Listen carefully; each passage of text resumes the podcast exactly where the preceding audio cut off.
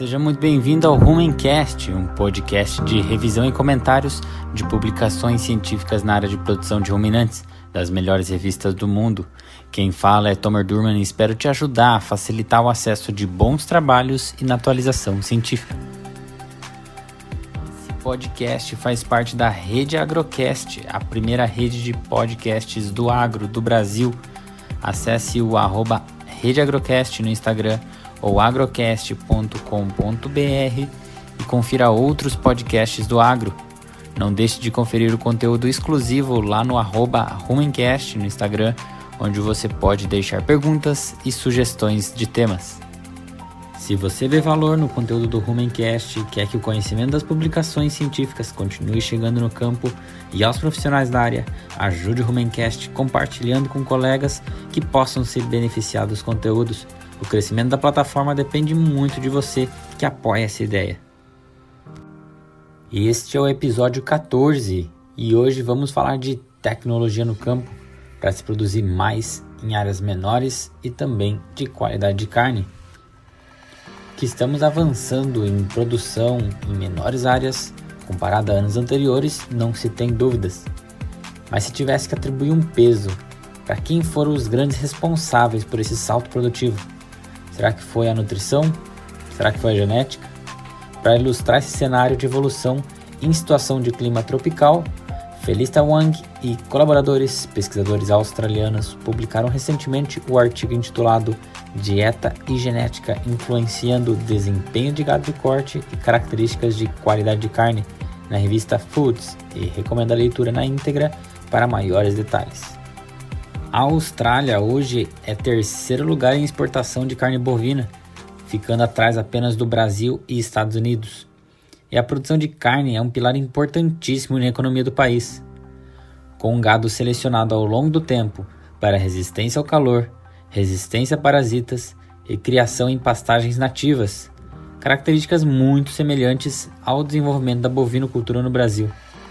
A carne é um alimento que concentra grande quantidade de nutrientes apenas 100 gramas de carne bovina já se atinge mais de 25% do requerimento diário de proteína, niacina, vitamina B6 e B12, zinco e selênio, e mais de 10% do requerimento de fósforo, ferro e riboflavina.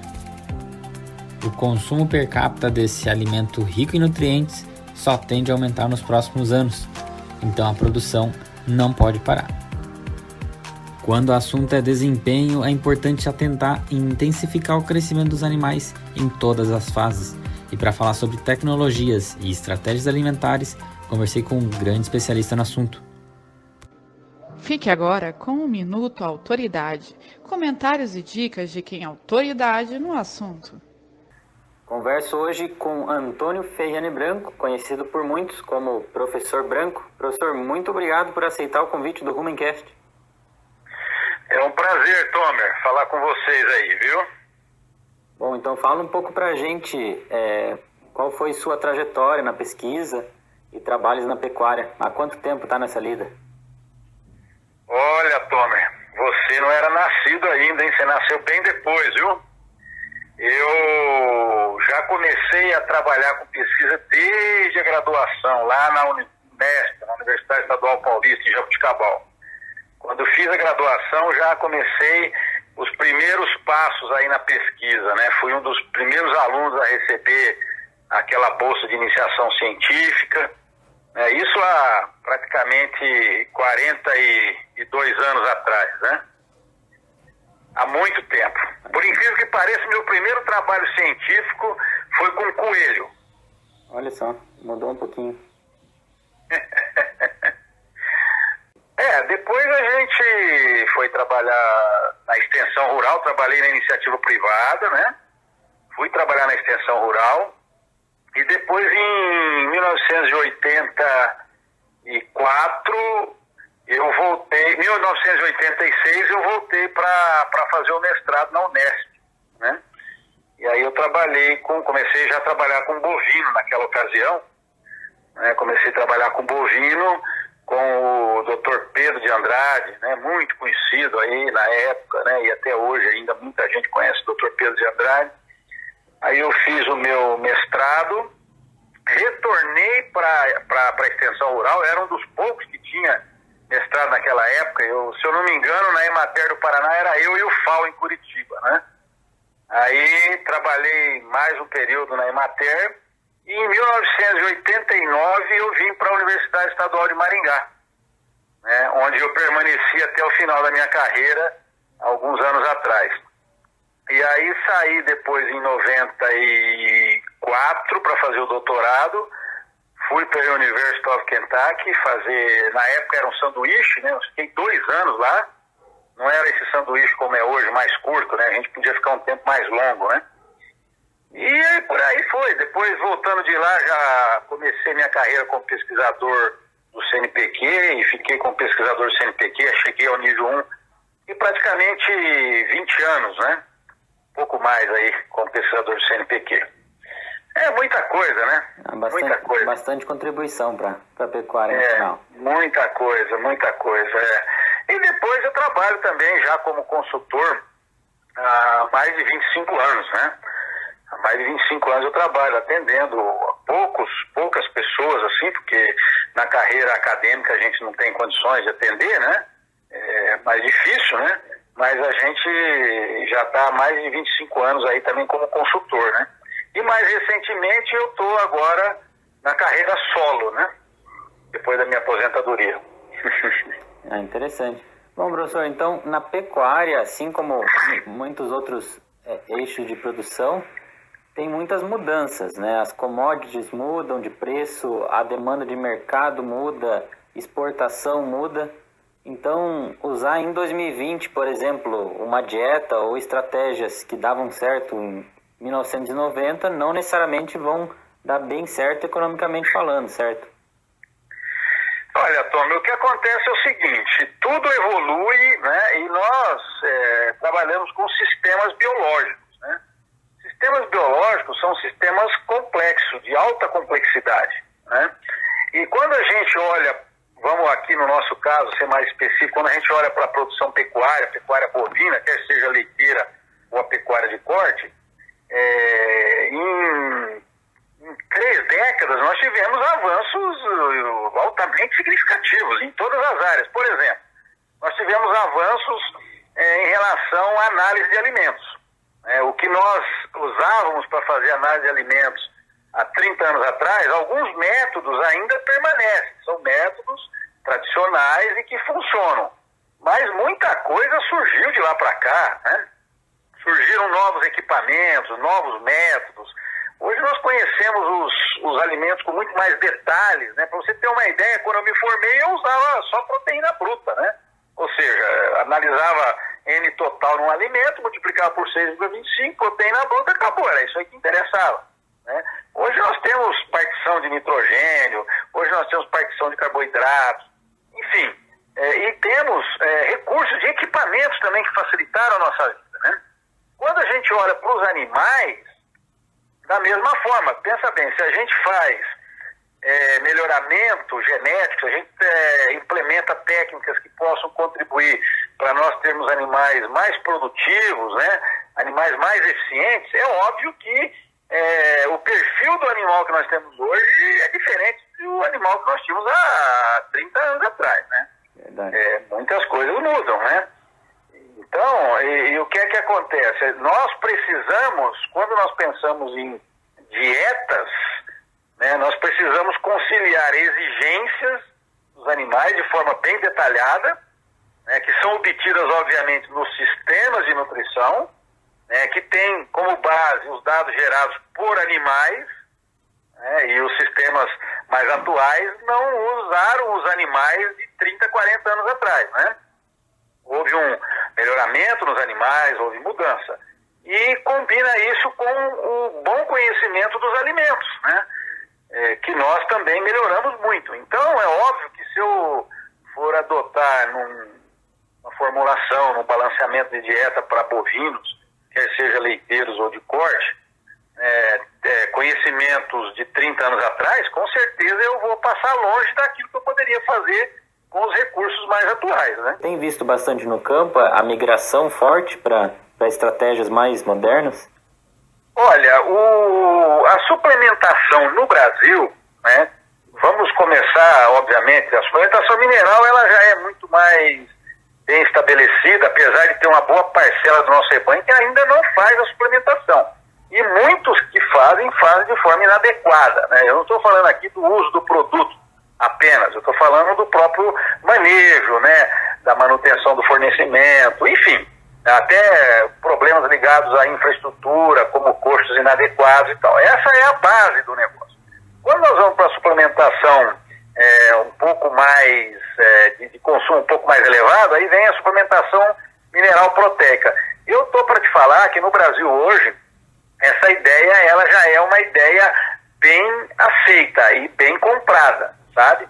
O nível de consumo desses suplementos hoje no Brasil, ele é muito significativo, né? Em muitos casos ele tem inclusive substituído a suplementação mineral tradicional, né? Por quê? Porque você tem maneiras de contribuir de forma mais adequada para o animal, né? Suprindo nitrogênio, né? Desde que você tenha, obviamente, o pasto, né? A suplementação mineral de consumos mais elevados, essa é mais recente, né? Por quê? Porque nós temos aí custos também mais elevados, né? E não são todos os produtores que têm, obviamente, condições de adotar, né? Mas a suplementação mineral proteica, hoje, é uma realidade bem clara para nós, sabe? Aumentou muito, né? Agora, o fato de usar não significa que está usando o suplemento correto da forma correta, né? E, e nutricionalmente falando, pelo que tem rodado no campo, onde que você acredita que seja o principal erro que os pecuaristas estão cometendo? Olha, eu não digo erro, é, eu digo que muitas vezes né, os produtores eles têm deficiências ligadas a uma boa assistência técnica, né?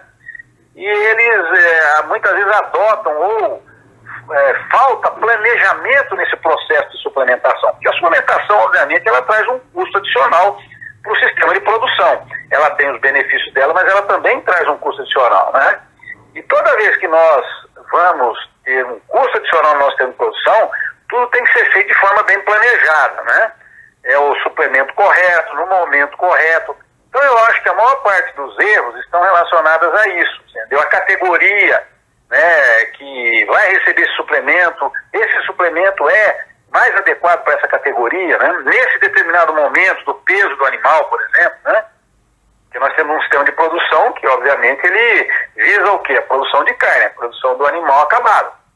Então eu vejo que é, os erros eles são mais relacionados a isso do que propriamente dito ao uso do produto, né? Porque é, o suplemento mineral proteico ele, ele hoje é adotado amplamente no, no Brasil, né? Mas essa falta de planejamento, né, porque isso traz um custo para a fazenda, né?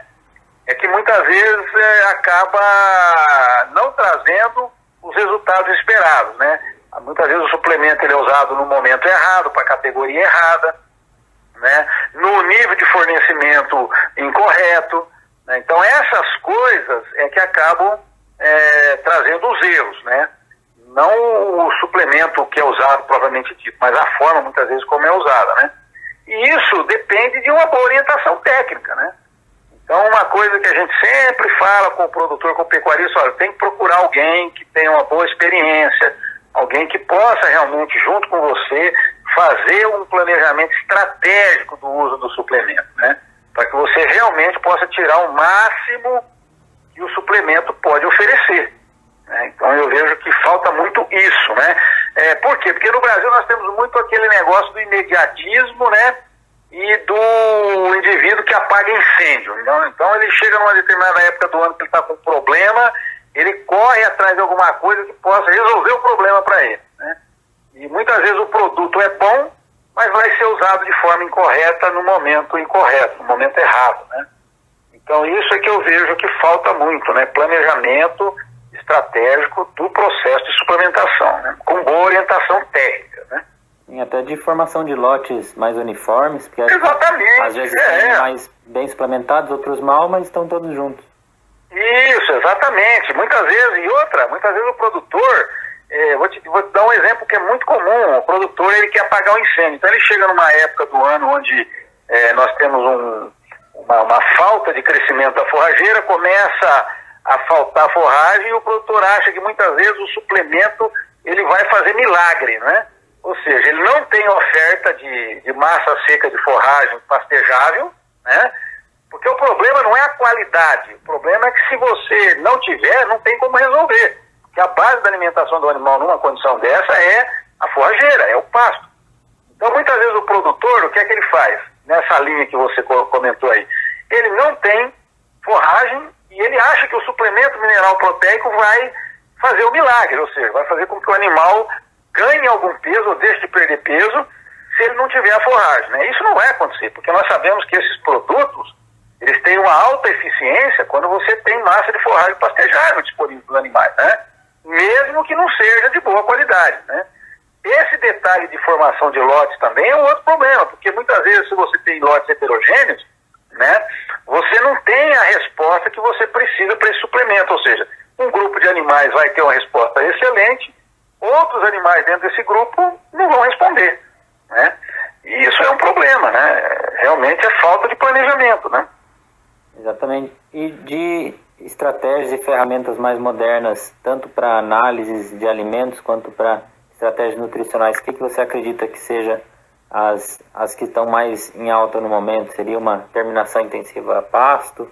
Ou a silagem de grãos está tá aumentando no Brasil? O que, que você acredita que seja os, as... Não, nós temos várias tecnologias hoje que têm crescido muito no Brasil. Né? Quando nós pensamos em confinamento, né, a silagem de grão realmente ela está ela tá tomando espaço, ela está a gente observa isso claramente, né? Que mais e mais produtores têm adotado isso, né? E esse trabalho precisa de uma boa orientação técnica, né? Nós sabemos disso. Né? É, com relação à terminação intensiva pasto, também é uma técnica que tem crescido muito, né? Só que é uma técnica que o produtor ele tem que estar tá seguindo orientações técnicas de pessoas com experiência. Por quê? Porque o investimento que ele tem que fazer nisso relativamente alto. Não investimento de infraestrutura, né? Mas o investimento é, com, com ração, com concentrado, né? E tem que ter um bom planejamento. Por exemplo, ele tem que ter claramente o seguinte, que ele não pode fazer isso com animais de qualquer peso. Não pode começar numa recria com peso baixo, por exemplo, senão ele vai ele vai ter dificuldade. Então ele tem que ter orientações em relação à oferta de forrar durante o período da TIP, né? Ele tem que ter orientações relacionadas a qual é o melhor é, concentrado ou ração para aquele tipo de situação, né? Com aquela oferta de forragem. E outras coisas, né? O uso do NIRS, por exemplo, para fazer análise, né? Para ganhar tempo com as análises, né? Para você poder é, ter condições de rapidamente é, reformular a sua dieta, né? Então tudo isso tem contribuído muito para a melhoria da produtividade no campo, é bem claro isso para nós, né? E essas técnicas realmente têm, têm crescido, né? Além de outras, né? Como, por exemplo, a suplementação mineral proteica e energética ao longo do ano todo, já tem muitas propriedades que não adotam mais apenas a suplementação mineral, né? É, essa questão da própria é, IATF, né, lugar de corte, para poder te ajudar na questão do, do da, da, estação de monta. Enfim, tem muitas coisas aí que estão sendo feitas, né? E que, que realmente contribuem aí para uma melhoria significativa na produtividade. E é óbvio que a nutrição, ela entra em tudo isso daí, né? Não, quando, nós pensamos, quando nós pensamos em vacas, por exemplo, se você não tiver as vacas em boas em boas condições ou em boa condição corporal, discorde de condição corporal, você sabe como pega. E você vai ter problema também nos seus índices, né? Então aí entra também a suplementação, suplementação estratégica, né? Uma coisa que tem crescido muito no, no Brasil é o uso do creep feeding, né? Por quê? Porque com o creep feeding você tem condições de realmente desmamar bezerros com peso mais alto, né? E se você tiver um sistema de produção que continua com o processo de suplementação e depois faz a TIP ou o confinamento, você tem uma idade de abate muito menor, né? Produz carne de muito maior qualidade, você tem condições de produzir muito mais arrobas por hectare, né? Então essas coisas têm acontecido, né? Essa, essa é uma questão interessante também da avaliação de desempenho, né? Ser por área, então se medir a produção de arrobas por hectare, porque por mais que o custo nutricional aumente, é, você aumentando a nutrição, aumentar a área, muitas vezes é bem mais caro do que aumentar a produção por hectare. Com certeza. Não, nós temos que aprender a usar o parâmetro de produção por área, né? Como faz o agricultor, né? Então você pega, você fecha o seu ano, o seu ano pecuário, estabelece qual vai ser o seu ano pecuário, fecha o seu ano pecuário, você tem que fechar os seus índices, né? E a arroba por hectare é, tem que ser o nosso índice, né? Porque se você pensar em ganho de peso médio diário por animal, isso não significa nada. O que significa isso? Não tem, tem valor só se você agregar essa informação a outras e chegar na produção por área, né? Então, é, e é isso que você falou, né? Muito, é muito mais fácil, né? o investimento é muito menor eu aumentar a produtividade por área do que eu adquirir novas áreas para produzir mais carne, né? Com certeza, né? Com certeza. Entendi. E inclusive você vai contribuir também para o meio ambiente, né? A realidade é totalmente diferente, né? Bom, professor, então o, o que os profissionais da área podem encontrar nas redes sociais do, do teu trabalho? No Instagram tem o arroba eu.professorbranco. LinkedIn também, arroba eu.professorbranco. É, no YouTube eu já tenho um canal que eu comecei há pouco tempo. Lá é o meu nome completo, Antônio Ferriani Branco. Né? Então aí nessas, nessas redes aí é possível é, acompanhar a gente aí com as nossas publicações, né? E eu tenho mantido aí um, uma, um nível de publicação bastante alto, né? Praticamente todos os dias eu tenho participado aí das redes sociais. Certo, e tem sido mais dicas de campo? É, muitas dicas da minha experiência profissional. Eu tenho passado muitas dicas da minha experiência profissional, passado muitas dicas da minha carreira acadêmica, mas com aplicação prática, né? Você tem que falar a linguagem da pessoa que vai usar a informação, né?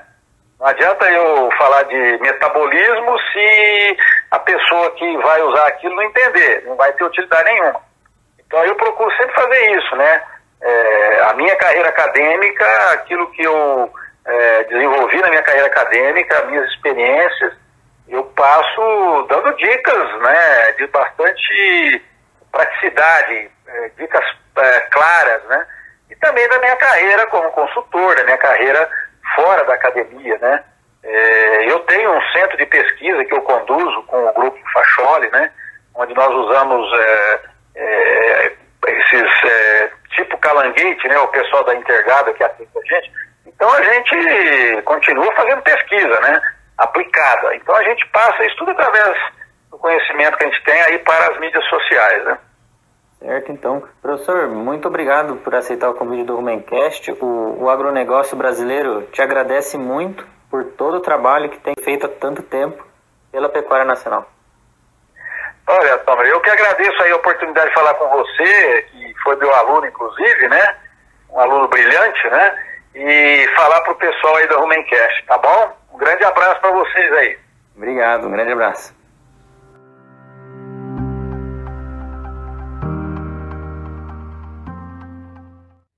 Bem, os autores fizeram um compilado de fatores que interferem no desempenho dos animais e na qualidade de carne.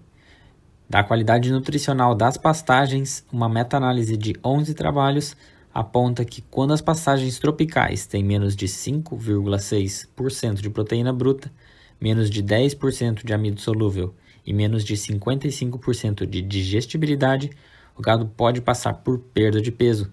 E nesse cenário, uma suplementação é extremamente necessária. Então não é importante só saber se vai ter ou não pastagem em quantidade para o gado. É importante também saber o valor nutricional dela, para tomar a estratégia mais assertiva. A perda de peso também é desencadeada na falta de alimento. A perda de peso em curto prazo pode ser de até 5 quilos para cada quilo de matéria seca menos que o animal consome. Isso acontece por dois motivos principais. Primeiro, que a gliconeogênese, ou seja, geração de glicose, que acontecia via propionato, produzido no rumen, convertido no fígado em glicose, passa a acontecer via gliconeogênese por aminoácidos, proteólise, lipólise e lactato. O animal passa a abrir mão de massa muscular para ter energia suficiente para manter os órgãos e sistema nervoso funcionando. Ao mesmo tempo, vários mecanismos nutrigenômicos acontecem. Ou seja, todas as células do corpo do animal recebem a mensagem que falta alimento. Isso puxa um freio de mão enorme para processos de construção de massa muscular, por ser um processo que gasta muita energia. E como o animal quer poupar energia, dá uma segurada em processos ligados ao desempenho e ganho de peso. Bem, agora que sabemos que não é preciso só quantidade, mas também qualidade do pasto, vamos entender como se pode usar a tecnologia ao nosso favor para um bom manejo de pastagens. Converso hoje com Leonardo Gutierrez, mestre em zootecnia e trabalha hoje com a gerente de pasto, fazendo a gestão estratégica de pastagens. Leonardo, muito obrigado por aceitar o convite do Rumencast. Olá, Tomer. Eu que agradeço o convite. Muito feliz de estar participando desse podcast sobre gestão de pastagem e podendo contribuir de alguma forma aí com a pecuária brasileira. Leonardo, pensando na produção de carne e leite, qual que é a importância de manter as pastagens sempre em ótimo estado?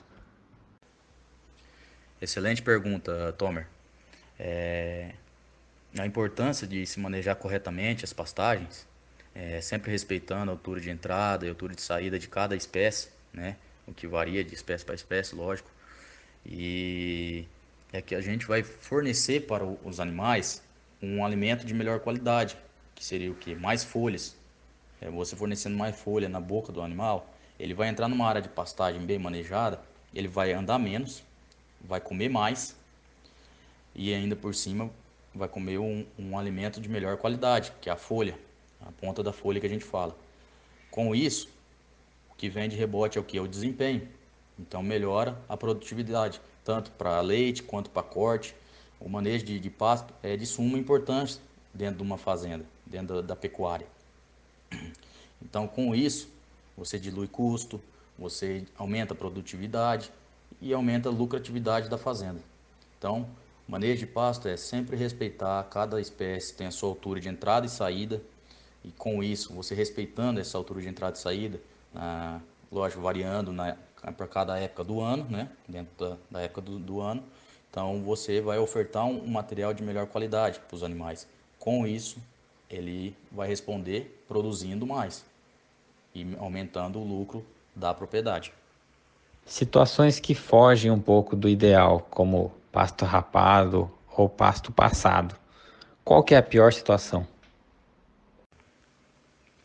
Certo, Tom. Boa pergunta também. É, até um tempo atrás, o grande vilão do manejo de pasto era o pasto rapado, né? que é aquele pasto bem baixo, que ele tem pouca oferta de forragem e que a gente fala que ele lacra, né? Parece um campo de futebol. Mas é, vários estudos, mundo afora, pesquisa e também a gente vê no dia a dia, no campo também, né? na prática, pelo Brasil afora, aí, Paraguai, Bolívia, os clientes que a gente atende, que o pasto passado, que seria aquele pasto alto, que ele passou da sua altura ideal de pastejo, né, deixou passar, ele também ele é quase tão ruim quanto o pasto batido. Ou seja, as duas situações são ruins, tanto para a planta como para o animal. Então, o nosso foco, pecuarista tem que entender que a gente tem que focar é no capim, não só no animal. Então, a gente encontra muita situação na prática aí de passo passado. O pessoal fala assim, ah, boi não pode tomar é, vento na canela. Ah, eu vou deixar o pasto sementear. O pasto bom é o pasto alto. Então, a gente, no dia a dia, a gente tem que ir quebrando vários paradigmas, é, buscando é, sempre passar né, os conhecimentos técnicos também, mostrando na prática o porquê que o passo passado é ruim também para o animal, para o desempenho do animal, para a planta.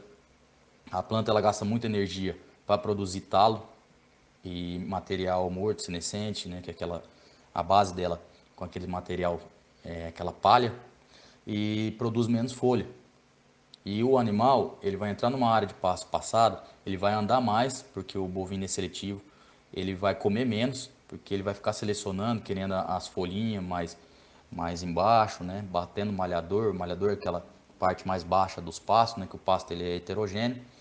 E com isso ele vai andar bastante e vai comer um, um, um alimento de pior qualidade e vai desempenhar menos. Ao contrário, no pasto no pasto rapado, ele não tem oferta de, de forragem, não tem oferta. Ele tem algumas folhinhas e tudo mais, mas só que ele tem que andar bastante para conseguir consumir uma quantidade de capim que muitas vezes não é, é o ideal para suprir sua necessidade.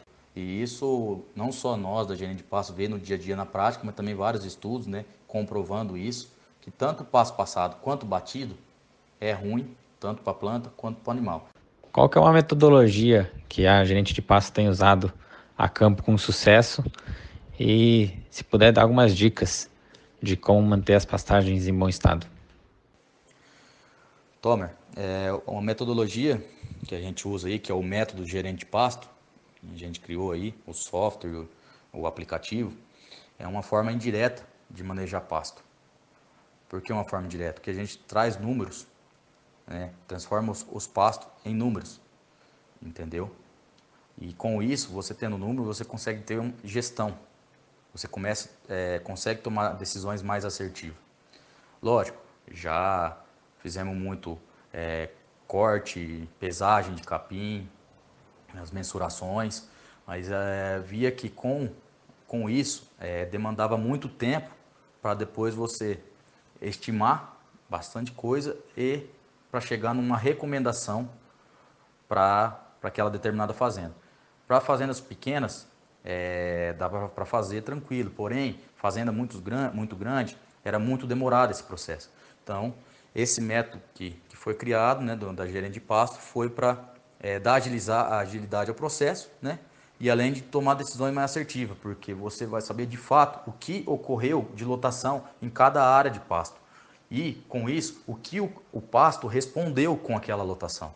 Lógico, tem, com o treinamento a pessoa vai chegar na área de pasto, né? E visualmente ela vai, vai conseguir detectar se aquela lotação foi boa, foi muito ou foi pouca para aquela determinada área de pasto entendeu? E a gente sempre trabalha em UA por hectare. UA é a unidade animal, para quem não conhece. A gente fala em unidade animal e não em cabeças, porque o animal come em função do peso. Com isso, a gente tem que trabalhar com o que o animal consome, né? E não por cabeça. Porque quantidade de cabeça, é, cabeças de vaca é uma coisa, cabeça de bezerro é outra, cabeça de garrotes é outra, vaca de leite já é, já é outra quantidade. Então varia muito. Então a gente trabalha com unidade animal trabalha em função do peso de cada lote. Com isso, tendo essa lotação ocorrida, a gente roda toda a fazenda e vai dando os novos potenciais em UA por hectare. Jogando no sistema, a gente consegue montar o quebra-cabeça de forma global na fazenda, é, equilibrando a capacidade de suporte de cada área com a lotação, fazendo com que todos os lotes sejam beneficiados e sempre respeitando a altura de entrada e saída, né, para ter um manejo correto de cada área, de cada, de cada capim e com isso fornecendo uh, um, um, alimento de melhor qualidade para o animal, para o animal desempenhar mais e não também não batendo demais ou sobrando demais as pastagens e consegue tomar decisões mais assertivas e trazer números para o pro processo. O, o agricultor ele está bem à frente do, do pecuarista, porque quem colhe a, a produção dele são maquinários cada vez mais atualizados, mais modernos e consegue tomar decisões mais assertivas, porque ele tem esses números todos em, todos em, em mãos. Agora, o pecuarista, grande dor é o quê? Que quem colhe a produção dele são os animais, entendeu? Não tem como chegar no fim do dia e perguntar para o animal quanto que ele consumiu de capim naquele dia. Então, com isso, a gente tem criou uma forma de ter esse número atrás do processo, transformar o pasto em número. E é o que, que a gente é, vem buscando aí com o nosso método, que vem dando certo, né? E com, com isso a gente consegue fazer esse manejo de forma global na, nas fazendas, dos clientes que a gente atende pelo Brasil afora. E falando de pastagem, onde que o pecuarista não pode errar e nas rodagens suas no campo, onde você tem encontrado os maiores erros? Então, em relação a esses erros, é, o que a gente mais encontra aí é em função do pasto passado. E o capim, ele passado, ele vai perfilhar menos, perfilhando me menos, ele começa a abrir a saia, a ter solo descoberto é, para invasora. Você gasta com mais com herbicida em passo passado. A gente viu isso na prática, também vê, né, na prática. E então o pessoal tem muito isso, né, na cabeça, que é o que a gente tem que ir desmistificando. É, ah, não, o pasto tem que ser alto, vamos deixar o pasto sementear. Essa questão do pasto sementear também, a gente encontra muito é, pessoal falando isso e pensando que aquela semente vai cair e vai nascer um, um, um novo capim ali, né? Mas ela cai, cai dormente, bem pouco é, vai, vai germinar na volta das águas e mais para o final do ano. E tem vezes que nem germina se a lotação for alta ali, muito compactar muito solo. Então o capim gasta muita energia para produzir a semente, que é a parte reprodutiva. Então o foco dele já não é mais para produção de folha, o capim vai amadurecendo e cai muita qualidade, entendeu? Então você muda toda a estrutura do capim. E com isso, você manejando correto o capim, deixando ele na altura ideal, não deixando sementear, deixando ele, ele não é deixar ele baixo. Ele está naquela altura, ele está folhoso, é porque ele está na altura ideal. Não é porque ele, ele ah não, é, tá baixo para mim tá baixo. Não cada, cada espécie tem a sua altura ideal. Você vê que ele está bem folhoso tudo mais, está chegando luz na base da planta, né? Com isso, vai ter um novo perfilho surgindo ali embaixo. É uma nova planta, entendeu? Ele vai perfilhando, ele vai ficando mais denso, vai fechando o solo e com isso vai diminuindo até o uso de herbicida, é, vai diminuindo o praguejamento dos pastos, o, o, o, pasto ele vai aguentar mais lotação, ele manejado corretamente, ele aguenta mais lotação do que o pasto passado, aquele pasto bem alto. Aí muitas vezes o animal chega, deita aquele, a cama, aquele capim, então já dificulta para ele aprender e com isso entra na seca, só fica aqueles talos em pé, volta às águas, começa a brotar o capim embaixo, aquele estalo seco no meio, no meio da toceira, atrapalhando o pastejo do animal, então ele vai selecionar mais, vai andar menos, vai desempenhar menos. Então o que a gente encontra muito por aí, que o pecuarista, a maioria erra, é questão do passo passado. A gente tinha em mente, né, e tem ainda hoje é, pessoas que acham que tem que ser assim, tem que deixar o passo mais alto, porque vai acha que vai produzir mais, vai aguentar mais lotação, mas não, né? Então sempre pensando, o foco é na estrutura do capim é na estrutura. Então a gente tem que saber manejar, não pode deixar o passo passar e também não pode deixar o passo bater demais, né? Então sempre tem que estar ali na altura entrada, entrada e saída adequada, né? Leonardo, como que você tem visto a aderência dos pecuaristas à tecnologia de informação, no caso do uso de softwares ou aplicativos para controle de pastagens? Tomer, é, a gente não tem encontrado nenhuma dificuldade de implantar o sistema nas fazendas e principalmente o aplicativo, né, que fica na mão do pessoal do campo, né, para eles manusear, rodou a movimentação do gado, a suplementação, né. A gente buscou é, criar um aplicativo simples.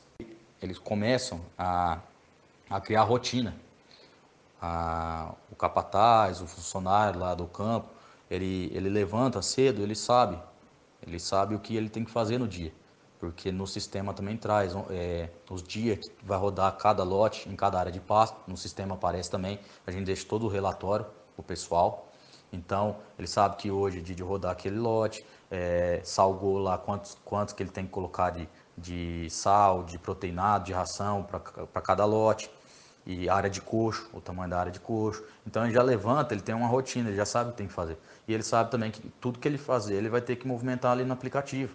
E aí você começa a trazer o pessoal para dentro do sistema. Entendeu? Ele vê um negócio acontecendo, vê melhorando e a fazenda melhorando, todo mundo vai ganhar com isso. Começa a ter mais poder de investimento, então melhorar a questão de maquinário, é, melhorar a questão facilitar né, o manejo do pessoal da fazenda, facilitar o trabalho. Então a gente traz o pessoal para dentro do processo.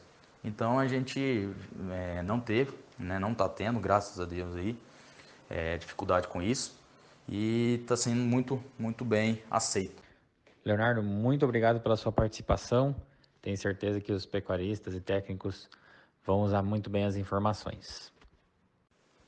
Eu que agradeço, Tomer. Muito obrigado pelo convite. Fiquei até honrado quando você me chamou para participar desse podcast, um assunto de suma importância para a pecuária, que é gestão de pastagem. E se ficou alguma dúvida, é, pode entrar em contato com a gente nas nossas plataformas digitais, né, no site da Gerente Pasto, Instagram, Facebook, que estamos à disposição. Muito obrigado, até breve. A Gerente de Pasto também tem conteúdo em podcast e se você se interessa por manejo de pastagens, confere lá. Você está ouvindo o Rumencast, o podcast pioneiro em revisão científica de ruminantes. Os autores listam algumas características que podem interferir na qualidade de carne. O conjunto de trabalhos revisados mostrou como a suplementação com ureia e concentrados consegue aumentar a digestibilidade total dos alimentos que adentram o rumen. Mas um ponto levantado quando suplementando, atenção é o fornecimento de água. Animais, quando suplementados, aumentam o consumo de água. Então, garantir água em quantidade e qualidade pode fazer toda a diferença no desempenho ruminal. Outro ponto levantado é de se explorar a possibilidade de utilização de pastejo em leguminosas. O incremento nutricional vai auxiliar no ganho de peso, além de contribuir, em caso de pastagens com nível moderado de tanino, uma contribuição com a digestibilidade de proteínas que escapam de ser fermentadas no rumen e são disponibilizadas no duodeno como proteína dietética. Das variações em maciez da carne, as características de maior impacto foram ligadas à idade do animal, manejo pré e pós-abate no manuseio da carcaça, controle de decréscimo de pH pós-mortem e marcadores genéticos, principalmente ligados ao marmoreio. Sabor e suculência da carne mostram forte ligação com a dieta, sexo do animal, raça e marcadores genéticos. O principal fator é a capacidade de marmoreio da carne.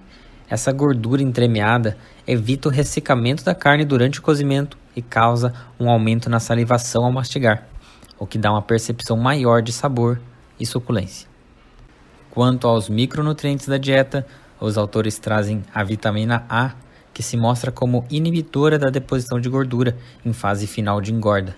Os estudos mostram que até 19% do marmoreio pode ser prejudicado quando novilhos são suplementados com muita vitamina A.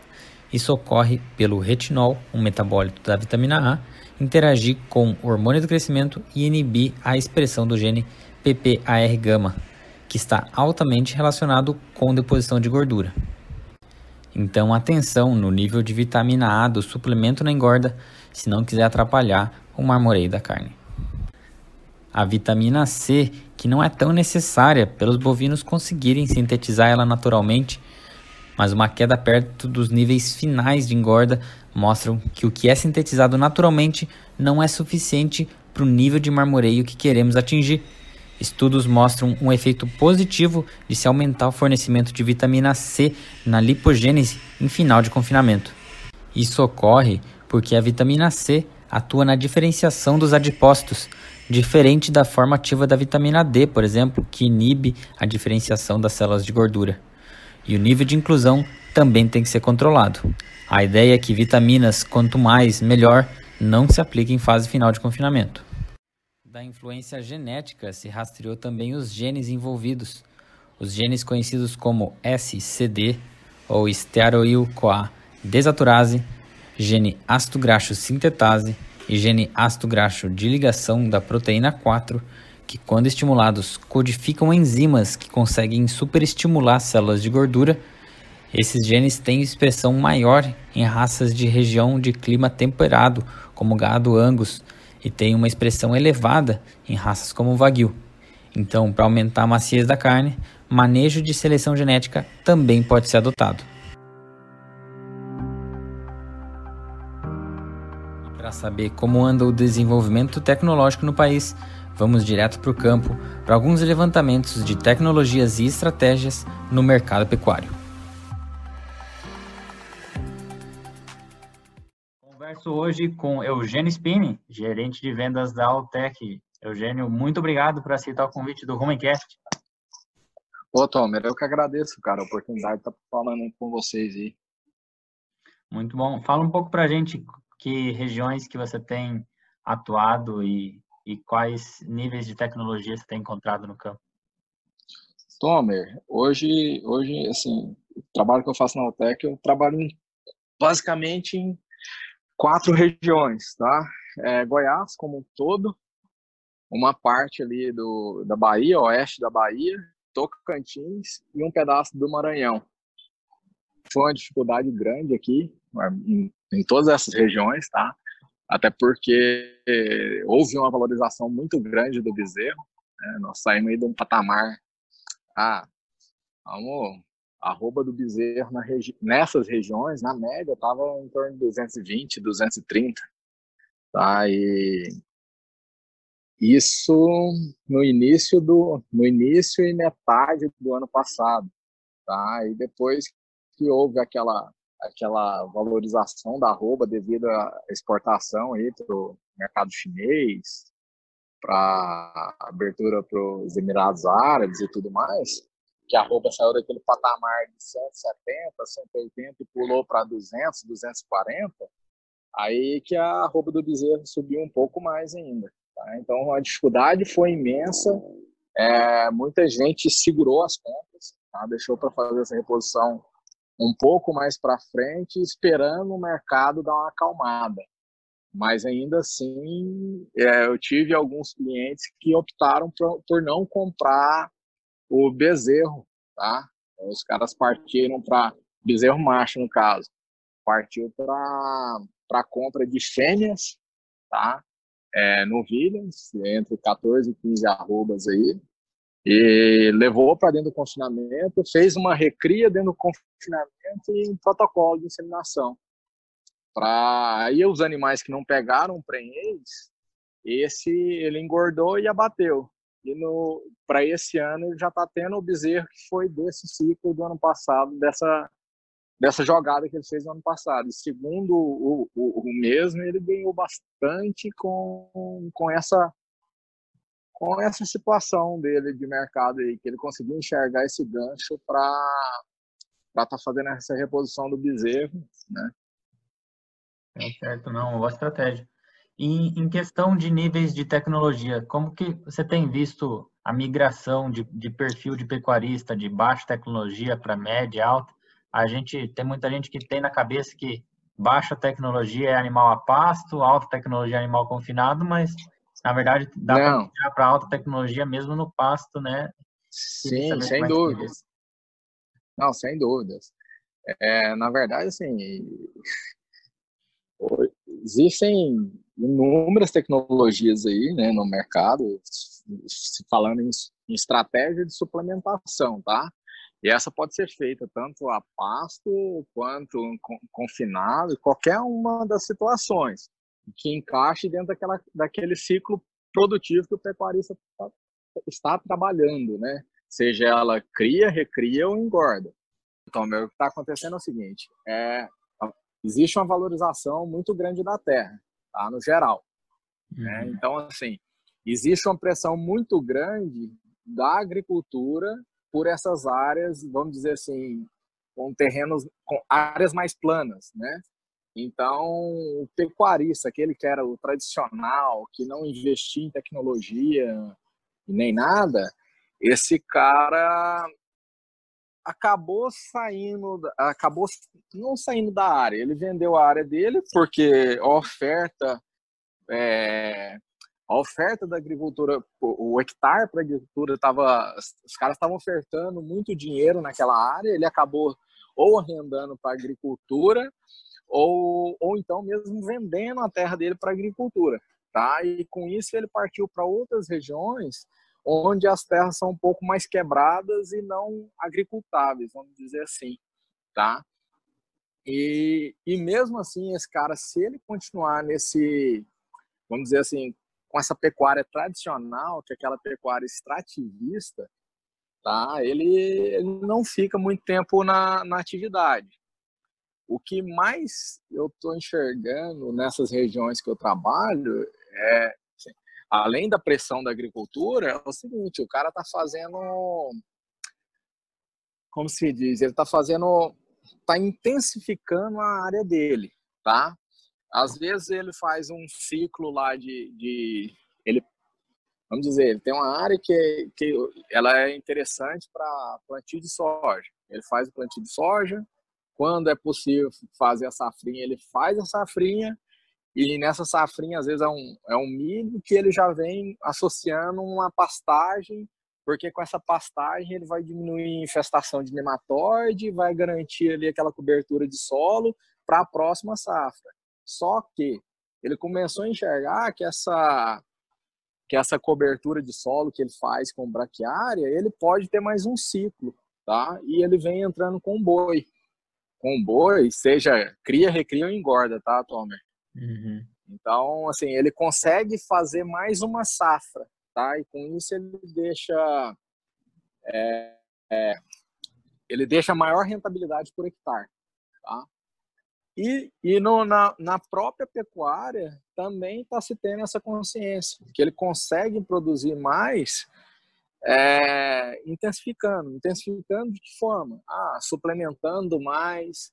É, às vezes ele pega uma pastagem que está degradada e faz uma, faz, faz uma safra e com isso ele já faz a reforma de pastagem. Mas o perfil tá mudando, viu, Tomer? Tá, tá, tá ficando bem interessante. Hoje ele já faz a conta de quanto que ele tá conseguindo produzir por hectare. X reais por hectare, tá? Então, assim, tá, pelo menos o, o perfil da, da, da, dos clientes que eu atendo é mais esse, é o cara que, que investe em tecnologia, é aquele cara que, ah, ele começa lá no período das águas com sal mineral aditivado ou então um proteinado de baixo consumo e no, naquela na faixa de transição ele já entra para um proteinado de médio alto consumo, depois entra para uma TIP ou então opta por tirar a sobrecarga do passo e meter no confinamento e depois ele já faz a reposição, entendeu? Então, assim, é, é, é um perfil um pouco diferente. O cara, ele Bem entende que por né? mais que a área é que por mais que a área a área valorize a terra, né, em si, ele tem que tornar aquilo ali rentável também, não somente fazer exploração imobiliária, vamos dizer assim, tá? Tá certo. E, e falando então de intensificação de produção por área, falando, é óbvio que o, o a forragem ali é o, a base que não tem como contornar muito ela com, com tecnologias, mas para aquele produtor que já está fazendo o dever de casa bem, está conseguindo ter um pasto de boa qualidade, bastante concentração de folhas. É, que tecnologias alimentares você tem visto que, que tem andado bem ao lado de intensificação? Geral, cara, geral. Hoje, com se tratando, assim, hoje se tratando desse, vamos falar assim, com, com o preço de milho que nós estamos encontrando, que eu acho que esse é o maior desafio que nós estamos tendo, está é, tá se falando muito em utilização de enzimas ou algum meio para melhor aproveitar esse esse amido né do milho. Seria um fazer um ah um milho reidratado um floculado alternativas né? No caso Tirar mais nutrientes do mesmo alimento né exatamente nesse período agora né que é de entre safra cara é, o milho já é aquele milho antigo que ficou estocado em, em silos bolsas, né? Não, não, não, não, não foi da melhor forma. Então, assim, alguns problemas metabólicos por conta de, de, de micotoxinas, né, o, o Tomer? É, a, que, a, questão do milho do milho reidratado também, tem gente que fala, ah, eu vou pegar um, o milho mais barato possível, vou reidratar porque eu, eu aproveito melhor ele. Só que aí leva um monte de micotoxina para dentro do silo. Exatamente. Então ele acaba o mais barato sai bem mais caro para ele, porque a hora que vai fazer a conta no papel lá o que que ele deixou de ganhar. E outra, esse milho mais barato, ele já perdeu muito valor energético. Se se, a, se o pecuarista fizesse esse, esse tipo de análise para ver quanto real existe de energia naquele milho ali, que é de uma safra para outra, que às vezes ele não foi estocado de maneira adequada, não fez o uso de, de um antifúngico nem nada, é a hora que ele vai fazer essa análise de energia, de quanto tem de energia, ó, aí a conta fica um pouco mais apertada, Tá? Exatamente. É, a tecnologia é excelente, mas ela não, não dispensa escolher bem matéria-prima, né? Exatamente. Tá certo, Eugênio. Muito obrigado por aceitar o convite do Humancast. Foi muito bom essa conversa para a gente entender como que está o nível tecnológico no campo. E o Humancast está aí de portas abertas para você. Bacana, Tom. Eu que agradeço, cara. Querendo, tendo a oportunidade, estou sempre à disposição, tá bom? Valeu, um abraço. Por fim, em conclusão, é preciso aumentar a produção de carne pela intensificação do sistema de produção, o que vai garantir maiores retornos do capital investido e bom uso da terra, garantindo também a sustentabilidade ambiental e econômica. Bom, me despeço desse Rumencast, espero que tenha agregado em seu conhecimento. Agradeço a atenção e lhe aguardo nos próximos episódios do Rumencast, sua nova forma de ler artigos científicos. A todos, uma ótima semana. Tchau. Obrigado.